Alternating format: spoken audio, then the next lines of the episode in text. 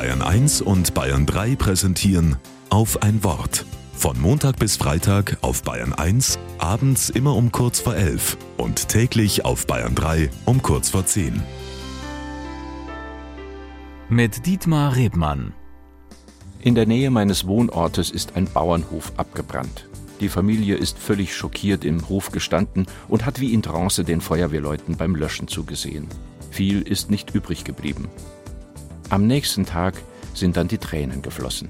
Keiner wusste, was da jetzt zu tun ist.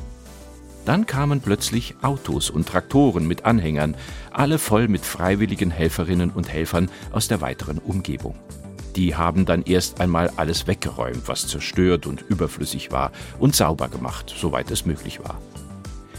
Die junge Bäuerin hat dann wieder viel geweint, weil sie so gerührt war wegen der vielen helfenden Hände.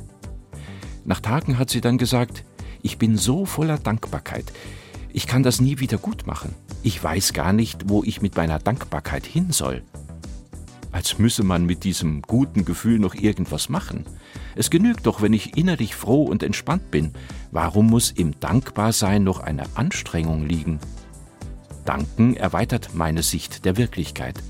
Wenn ich mir bewusst mache, wie viele positive Aspekte und Dinge es in meinem Leben gibt, ersetze ich gewissermaßen mein inneres Teleobjektiv, das nur auf die Defizite im Leben gerichtet ist, durch ein Weitwinkelobjektiv, mit dem ich auch all das wahrnehme, was in Ordnung ist. Auf diese Weise verhindert Danken auch, dass ich nur noch um mich selbst und meine Probleme kreise.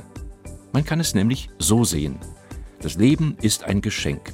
Und jeder Tag ist ein unbezahlbares Wunder, jede Sekunde eine Zugabe. Oft weiß man das erst richtig zu schätzen nach einer überstandenen Lebenskrise oder einem großen Verlust.